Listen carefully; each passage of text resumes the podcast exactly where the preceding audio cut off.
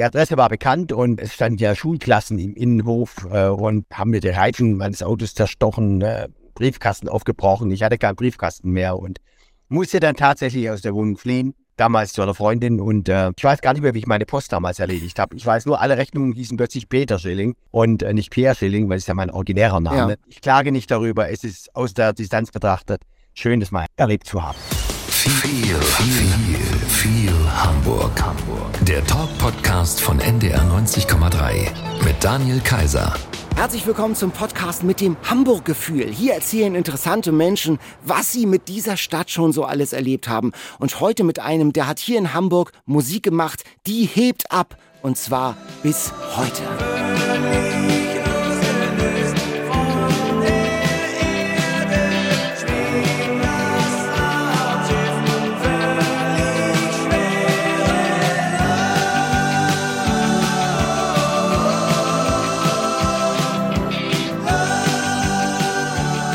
Einer der Helden, einer der ganz Großen der neuen deutschen Welle. Moin, Peter Schilling, hallo. Guten Morgen. 40 Jahre ist er schon her oder fast 41. Major Tom, kannst du den Song noch hören? Ganz klares Ja. Das ist ein, ein Geschöpf von mir, ganz allein. Mhm. Wie alle, fast, fast alle meine Songs. Und ich finde, es ist ein Werk, das weltweit für Auf, Aufsehen gesorgt hat und immer noch sorgt. Ich habe gerade heute Morgen schon wieder eine Anfrage aus Hollywood bekommen, aus Los Angeles, äh, wo der Song eingesetzt werden soll. Also positivste Gefühle und äh, ich bin stolz und glücklich darüber, so ein Werk geschaffen zu haben. Man sagt es immer so salopp, äh, da ruft bestimmt Hollywood an. Bei dir ruft Hollywood an, ist ja der Hammer. Mittlerweile schreiben sie. Früher haben sie angerufen. Mittlerweile sind es Mails, die da kommen. Und jetzt, wie gesagt, gerade heute Morgen wieder. Mhm. Ist ein internationaler Film eingefragt. Ich habe gehört, dass du den Song geschrieben hast auf dem Weg nach Hamburg.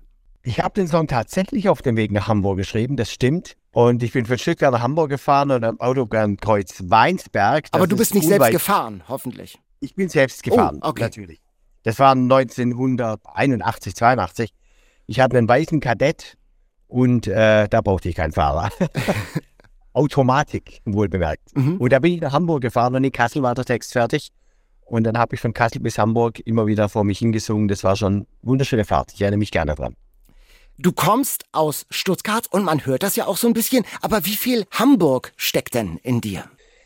Ich verbinde mit Hamburg einfach unfassbar viel. Ne, es ist eine Zeit lang so fast wie eine zweite Heimatstadt für mich gewesen. Ich habe in Hamburg gelebt, 84 im Interconti, sehr lange bei der Produktion des zweiten Albums. Wir haben das erste Album in Hamburg produziert. Mein Musikverlag Peer Music äh, sitzt in Hamburg. Meine Record Company, damals noch Wea, heute Warner, sitzt in Hamburg. Also äh, für mich als Künstler gibt es kaum mehr Hamburg-Bezug. Mhm, Wir sprechen über Hamburg, wir sprechen über deine Musik, über die, das aktuelle Album mit alten Songs und auch mit einem neuen Song. Wir beginnen aber mit einer Hamburg, mit einer 040 Aufwärmrunde. Äh, Du musst dich entscheiden zwischen Alster oder Elbe. Alster. Warum? Alster an einem Sommertag morgens oder im Frühjahr, das ist traumhaft. Das ist schön. Die Kulisse, das ist wirklich unschlagbar. Mhm. Schlagermove oder Love Parade? Beides nicht. Sondern, was so eher? Fußballstadion. Ja, wirklich? Ja, bist du eher HSV oder eher St. Pauli? Ja, das ist in Hamburg so. Ich selber empfinde sowas nicht. Mhm. Ich mag beide Clubs. Ich mag die St. Pauli-Feeling natürlich sehr und äh, hab, verbinde mit Volksparkstadion natürlich auch schöne Erinnerungen. Mhm. In Hamburg wirst du ja auch was gegessen haben. Lapskaus oder Rote Grütze? Wenn dann rote Krütze. Elbphilharmonie oder Große Freiheit 36? Große Freiheit. Mhm. Warst du schon mal in der Elbphilharmonie?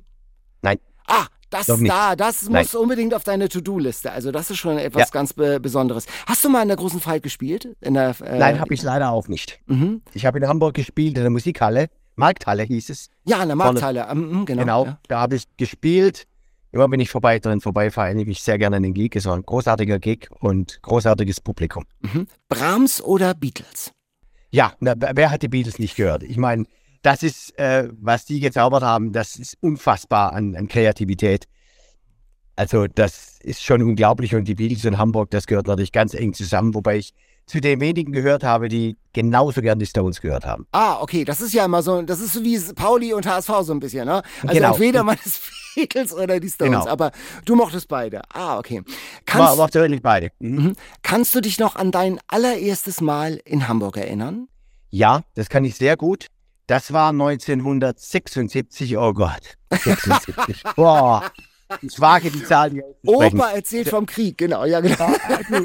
Das hast jetzt du gesagt, nicht ich. Aber manchmal kommt mir echt so vor, es ist Wahnsinn, echt. Also gut, 1900 B habe ich ähm, in Hamburg ähm, mich ja bei Warner nicht beworben, sondern wurde genommen und musste dazu mal in die Personalabteilung, in die Gustav-Freitag-Straße damals, nach äh, Hamburg fahren und habe meine Personalpapiere geholt. Da war ich zum ersten Mal in Hamburg und habe auch in Hamburg übernachtet. Und wie, war so dein Eindruck? Ich meine, Hamburg in den 70ern, das war ja nochmal ein anderer Schnack als heute auch, ne? Absolut. Das war immer, wenn man da von Hamburg erzählt hat, damals ein Verleger und Stuttgarter, dann hat mir seine Sekretärin gesagt, ach, der ist heute in Hamburg, der hat da zu tun. Ich, oh, Hamburg, Wahnsinn. Boah, da möchte ich auch mal hin. So ungefähr. Das war, die Welt war viel, viel größer damals. Ne? Und äh, ich wusste auch noch ganz genau aus meiner Reise, äh, Reisebürokaufmannszeit, es war der D596, der um 21.56 Uhr von Stuttgart nach Hamburg fuhr im Schlafwagen. Ah. Das wusste ich noch. Die, die, die Linie werde ich nie vergessen. D596, Deutsche Bundesbahn, damals hieß es noch. Und 21.56 Uhr, Ankunft Hamburg, glaub 7.38 Uhr. Bin ich ganz sicher, aber die Abfahrtszeit, die weiß ich. Die Plattenfirmen, die saßen ja damals hier, also alle im Oh ja. Prinzip in Hamburg. Wo war denn dieser heilige Ort, an dem du das Album dann aufgenommen hast, Fehler im System? Wo war das? Ich bin ja von Warner dann weggegangen 1909 1979. Äh, und direkt zu Peer Music, habe dort einen Vertrag von Peer Music bekommen und die hatten ein Studio im Mühlenkamp 43. Das sind sie heute nicht mehr, falls ein Fan glaubt, hinfahren zu müssen. Äh, Mühlenkamp 43 gibt es noch, aber Peer Music ist nicht mehr dort. Und da hatten die unten ein sehr, sehr schönes Studio und im dritten Stock ihr schönes Büro. War sehr, sehr, für mich gefühlt sehr heimelig. Ich habe mich da sofort wahnsinnig wohl Also Winterhude war das da, ne? Auch in Alster Winterhude, Nähe so genau. ein bisschen, genau. Jetzt ja, ja, schon so ein Flüsschen, weiß nicht, die Alster war es nicht, aber so ein Ausläufer davon floss direkt vor dem Genau, Haus. so Alsterfleet war das da, genau. Ähm, äh, kannst du dich noch an die Aufnahme erinnern? Also das war ja ein besonderer Sound, auch so ein bisschen Future-Sound, Weltraum-Sound. Das war ja, Ja. so was Neues. Äh, äh, was, was waberte denn da zwischen dir und dem Mikrofon? Was war da für eine Stimmung? Das war insgesamt ein Impact aus Gegebenheiten, die da waren. Ich muss ganz kurz doch Stuttgart erwähnen, weil dort haben wir die Demos gemacht. Ja. Die Demos haben wir in einem Einzimmer-Apartment gemacht. Das heißt, mein damaliger Mitstreiter, Kompagnon war ein Heavy-Metal-Gitarrist. Ich wohnte aber in einem Einzimmer-Apartment und der kam eines Tages mit seinen Amps und mit seinem Marshall-Amp daher und seinen Box. Und es war bereits 21 Uhr und ich sagte, bitte, bitte, bitte mach leise. Sagen Sie meinem Heavy-Metal-Gitarrist, er soll leise machen. So. Und dann haben wir das aufgenommen. Es hat seinen eigenen Charme entwickelt, da wir den Amp ganz leise machen mussten, den, den Marshall-Amp. Und dann waren wir endlich in Hamburg, endlich im Studio. Und was hat mein lieber Gitarrist als erstes gemacht? Den Amp aufgerissen. So. Nur, der ganze Charme war weg. Der ganze Charme war auf einmal weg. Was musste er machen? Wieder leise. Also war- sozusagen der Charme des Einzimmer-Apartments hat den Song groß gemacht im Prinzip, ja. hat, hat es den Flavor des, des ganz gesamten ersten Albums ausgemacht.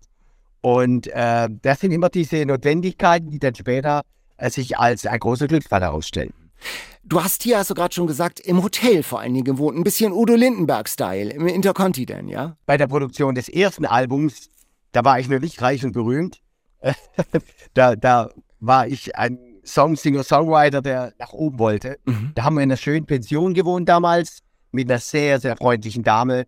Das war eigentlich eher wie Family äh, zu Hause schlafen. Und äh, das war auch ein sehr schönes Feeling. Und erst bei der Produktion zum zweiten Album hat mir meine Record Company äh, dann das Interconti gegönnt. Ah, super. An- Kannst du dich noch erinnern, damals so ein perfekter Tag außerhalb des Studios oder habt ihr Tag und Nacht im Studio verbracht? Aber wie hast du da die Stadt so wahrgenommen? Oder bist du durch die Stadt spaziert? Hast du was gesehen? Ja, wir waren oftmals nach dem Studio, äh, sind wir in den Stadtpark Fußball spielen gegangen. Das heißt, T-Shirt links, T-Shirt rechts, das war das Tor.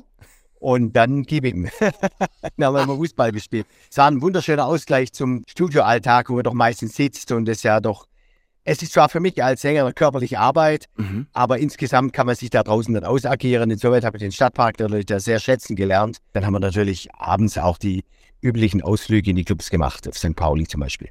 Und dann ging es ja für dich echt ganz schnell. Ich kann mich erinnern, damals, Winter 82, 83, Kopf an Kopf rennen in der Hitparade jede Woche bei uns. Ich habe mit ja. Anja Klasen, meine Sandkastenfreundin, die war immer für Nena und ich habe immer für dich gefiebert. Wie war das damals? Ja, wie war das? Plötzlich Superstar. Woran hast du das gemerkt? Da gab es ja damals noch kein Instagram und kein TikTok. Wobei ich mir damals auch schon sehr bewusst war, das ist nur geliehen, das ist nur eine gewisse Episode, gewöhne dich gar nicht erst dran. Ähm, die Zeiten werden auch wieder normal. Mhm. Wobei ich normal als ein großes Kompliment empfinde, denn ähm, das ist, wenn man ständig erkannt wird und äh, keine ruhige Minute mehr hat draußen, dann ist das schon manchmal auch sehr belastend. Deine Adresse in Stuttgart war ja bekannt dann irgendwie, ne?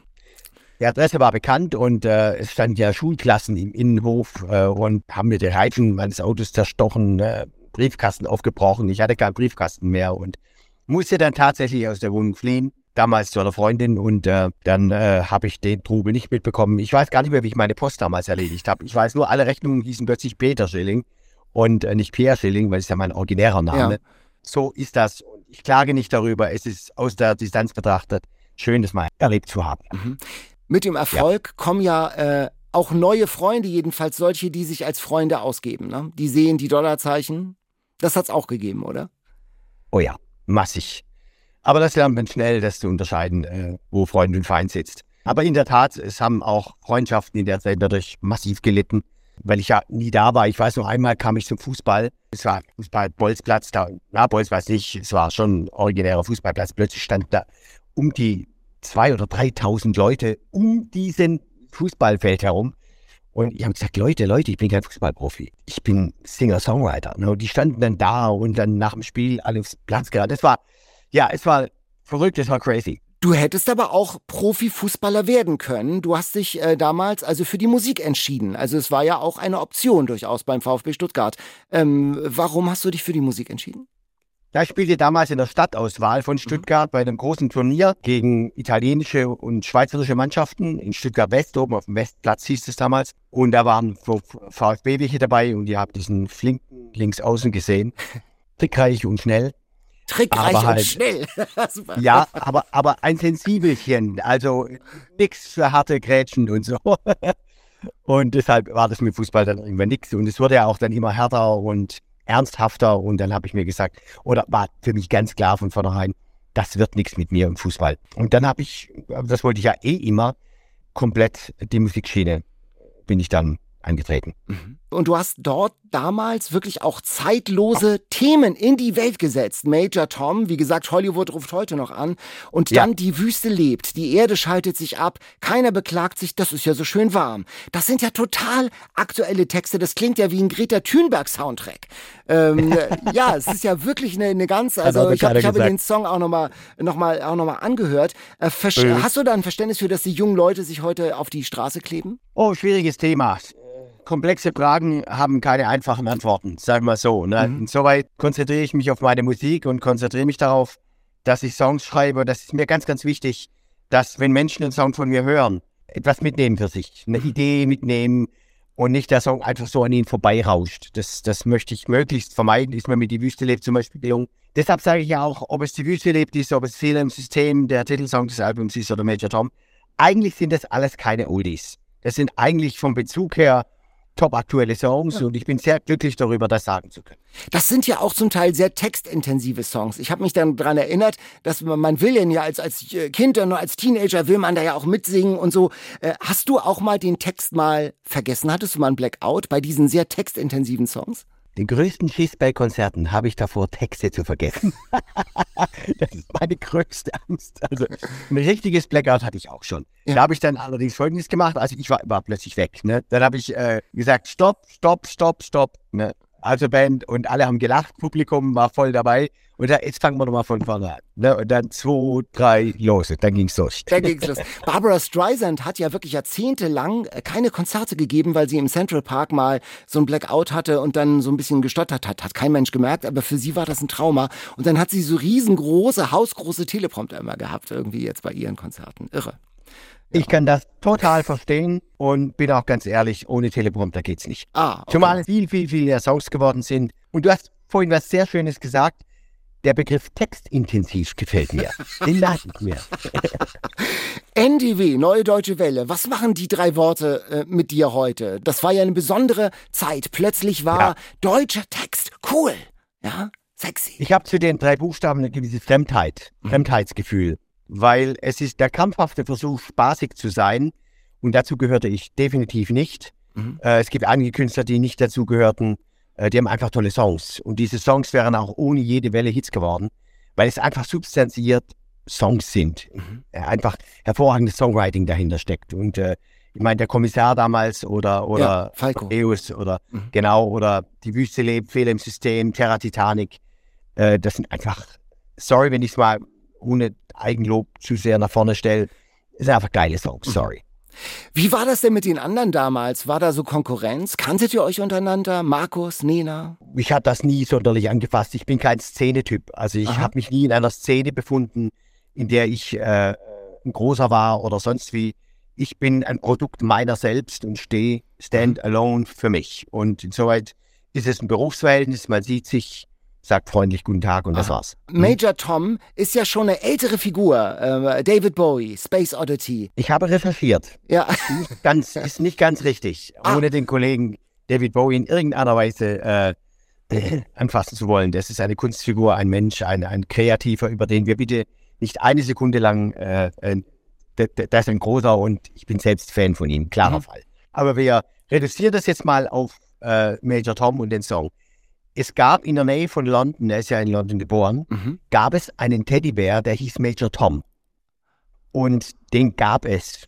Das ist so unweit seiner, seines Geburtsorts entfernt. Ich will jetzt mal vielleicht vermuten, dass er da mal vorbeigelaufen ist an dem Laden und gesehen hat, dass da ein Teddy Major Tom heißt. Also insoweit ist der Ursprung äh, des Songs natürlich äh, etwas unklar. Mich hat vor allem interessiert die Mondlandung, die mich sehr geprägt hat, 1969. Mich hat sehr geprägt der Film Odyssey 2001, mhm. äh, Odyssey im Weltraum, Stanley Kubrick. Ich bin in diesen Film rein und bin als ein anderer rausgegangen.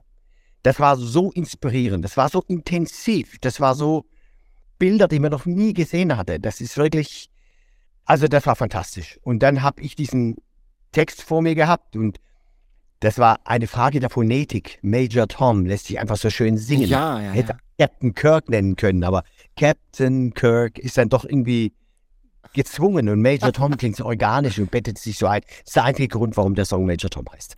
Hast du mal David Bowie getroffen? In New York ganz kurz, ja. Ah, oh, tatsächlich. Und wenn man in New York ist, dann trifft man viele Leute. Da da stehen Schauspieler an, an der Ampel neben einem, die man nur aus Hollywood-Streifen kennt und dann sagt man Hallo, Hallo. Äh, und ja, was soll's, ne? ganz normal. In New York selbst relativiert sich das alles ganz schnell. Aber gibt es trotzdem eine Begegnung aus dieser Zeit, die dir besonders in Erinnerung geblieben ist, die du in deinem Herzen sozusagen trägst? Ja, da gibt es einige Begegnungen. Ich war eingeladen auf der Release-Party von I Wanna Break Free äh, von Queen. Oh. Und weil der, der, mein damaliger Betreuer und auch Mitproduzent äh, Roy Thomas Baker war unter anderem Produzent von Queen. Das war so eine englische Gruppe, das war Rod Stewart, das war Freddie Mercury, Elton John und Roy Thomas. Das waren so vier Buddies. So in der Zeit waren die also very, very eng. Und das war ja auch schon eng. very, very eng, das war dieser schön. und da wurde ich äh, Freddie vorgestellt und äh, von Roy und dann sagte er, this is Peter Schilling, this is Freddie Mercury. Und als er dann sagte, this is Peter Schilling, sagte Freddie Mercury, I know. und es ist immer gut einzukennen, aber wenn der dich kennt, ist es ein Ritterschlag. Also das war, hat mich, das, das I know hat mich sehr geprägt, ist auch eingegangen in meinen Wortschatz. Äh, also wenn Leute von mir hören, I know, dann wissen sie, wen ich meine. Gab viele dererlei Begegnungen, aber die hat mich schon sehr, sehr berührt. Mary Rose, die macht ja so ein Programm mit dem Kabarettisten Wolfgang Trepper, das heißt Nutten, Koks und frische Erdbeeren. Das ist das, was angeblich Heino in seinen Verträgen sich hat zusichern lassen für seine Garderobe. Nutten, Koks und frische ja. Erdbeeren, ja genau.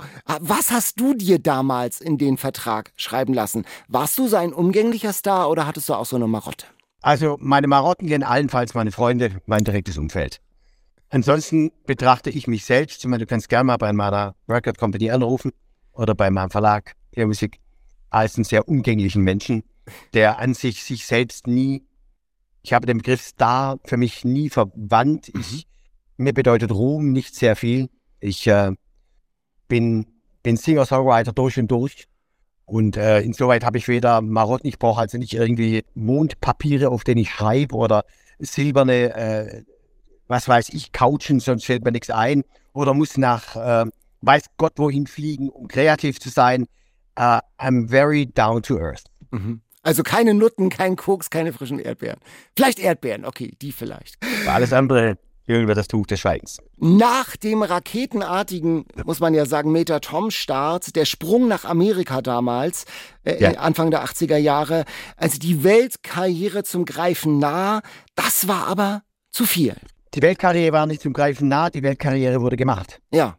Weil ich habe ja in New York gelebt und war mhm. auf der ganzen Welt unterwegs und war ja auch in den amtlichen Hot 100 Billboard Charts, also Hammer. nicht in den Subcharts, sondern in den Charts, um die es geht.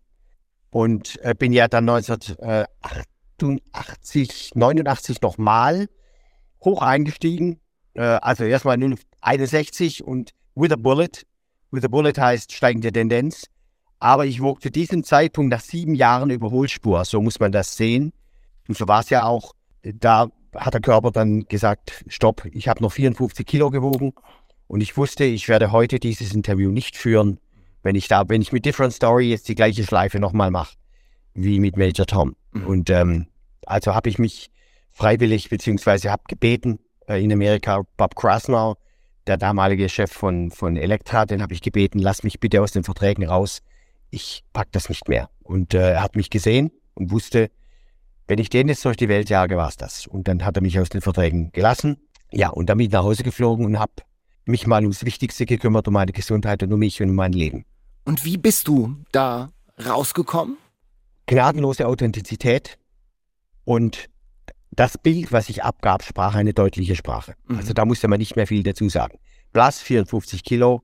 Also ich hatte, ich war mehr Kleiderständer als ein Mensch. Mhm. Und das hat man gesehen und ich war natürlich auch emotional von der Stimme her und von allem. Ich war sehr, sehr schwach.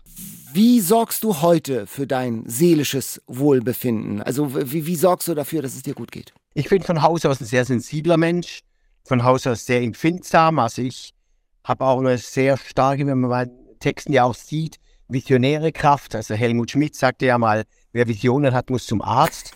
Ich würde ihm heute gerne entgegnen, wer keine hat, auch.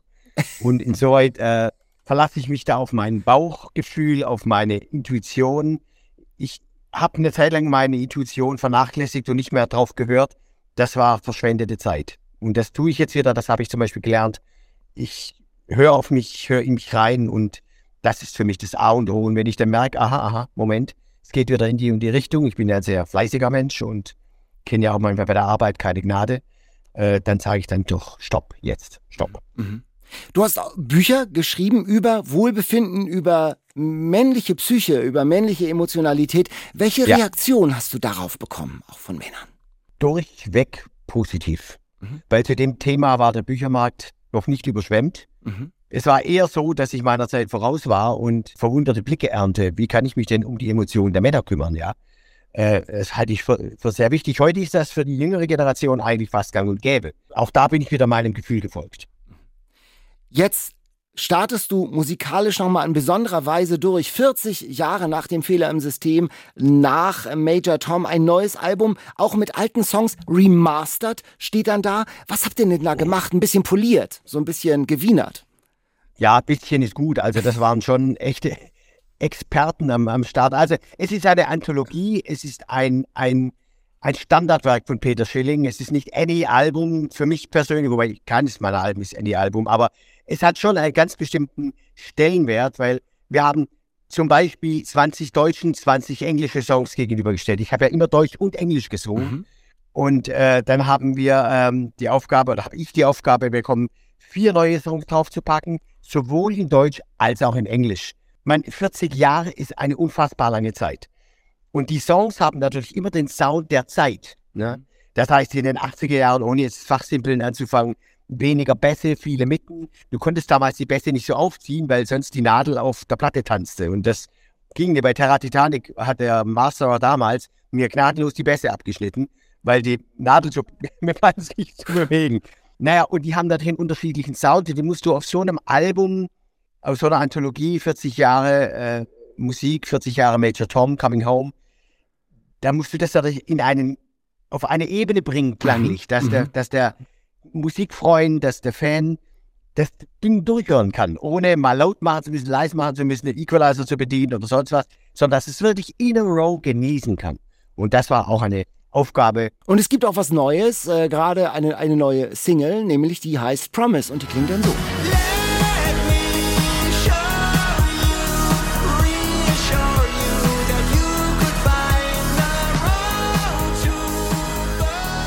Das äh, geht auch losgeflüstert, so ein bisschen, äh, das ist so ein bisschen so eine Major Tom Anmutung wie vor 40 Jahren, der Song, ne?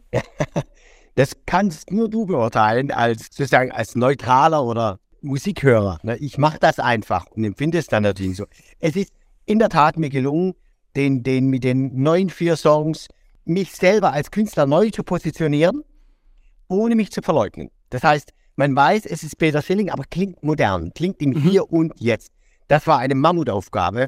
Und als ich von Warner Music die, die das Angebot bekam, dieses Album zu machen, wusste ich, äh, jetzt liegen ein paar anstrengende Tage vor mir und äh, Wochen, Monate vor mir und das ist bis jetzt so. Wie hast du den Song denn geschrieben? Äh, wahrscheinlich nicht mehr im äh, Automatik-Kadett zwischen äh, Köln und Hamburg. Nein, der ist mir eingefallen äh, an einem sonnigen Tag. Ich hatte das Playback fertig, lag da und dann, jetzt kommt schon wieder eine Achtung, ne? Dann hat, bist du bereit? Ja, ja? ich bin bereit. Hat mich, die hat mich die Muse geküsst. das ist aus den tiefen 70ern irgendwie. Naja, jedenfalls, ich hatte plötzlich Ideen, mir fiel plötzlich was ein. Und, und da war der Song, der war wirklich in, in fünf Minuten komponiert. Und ich bin dann runter ins Studio, weil ich auch schon Klangbilder im Kopf hatte und habe sofort skizziert. Und äh, das war wirklich toller Moment. Diesen Song zu schreiben war ein richtig toller Moment. Wenn du äh, heute Songs machst, das ist ein Song von heute, das hört man sofort. Und dann hörst du die 40 Jahre alte Fehler im Systemplatte nochmal. Man würde den ja heute mit anderen technischen Möglichkeiten anders machen. Bedauerst du das manchmal, dass, äh, dass du das vor 40 Jahren gemacht hast, also vom, vom Sound her? Ich bin froh, dass damals was anderes nicht möglich war. Denn das hat es so unique gemacht. Ich meine, du musst mal bedenken, paar Jahre später, nachdem wir das hatten, kamen ja die, die ersten äh, Studioprogramme raus. Da hattest du unendlich viele Spuren. Ne? Mhm. Und viele Menschen verlieren, Musiker verlieren sich in diesen Spuren. Ne? Da noch was, dort noch was. Ich hatte damals aufgrund meiner Aufnahmetechnik bei den Demos insgesamt zwölf Spuren. Mhm. Und da musste der ganze Song mit Gesang allem drauf. Also ich war gezwungen, hocheffektiv zu arbeiten. Ich habe später dann selber auch ein paar Mal die Spuren verloren, also dem Multitracking. Und ähm, deswegen, ich würde einem jungen Produzenten äh, raten, sowieso nicht, aber vielleicht als Idee, nimm dir doch mal zwölf Spuren und sperre alles andere und guck alles, was du hast, bring das in die zwölf Spuren rein. Und dann bist du guter. Produktionsmäßig ist weniger manchmal tatsächlich mehr. Äh, verfolgst Richtig. du. Auch ver beim Essen. Auch beim Essen, ha. Verfolgst du so aktuelle Musik? Also, was hast du auf deinem Handy? Welche Musik? Was hörst du da so? Ich höre auf dem Handy so gut wie keine Musik, aber mhm. Äh, wenn ich dann mal privat Musik höre, dann ist das Linkin Park zum Beispiel, die oh. ich sehr, sehr finde. Mhm. Dann ist Moby, den ich toll finde, dann sind es eigentlich aktuelle Hits, die so da sind. Ich höre das sehr, sehr gerne. Und äh, ich bin einfach Musikfan, verstehst du? Mhm. Ich liebe gute Songs.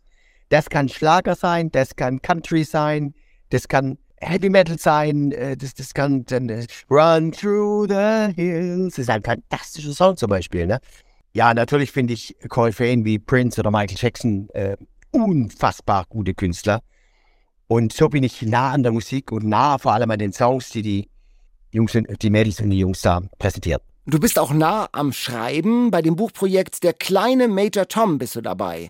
Ähm, ja. äh, erzähl mal, worum, worum geht's da? Das, das sind so äh, Geschichten aus Forschung und Raumfahrt, die du kleinen Leuten nahebringen möchtest. Ja, also ich habe es erfunden, Punkt eins. Mhm.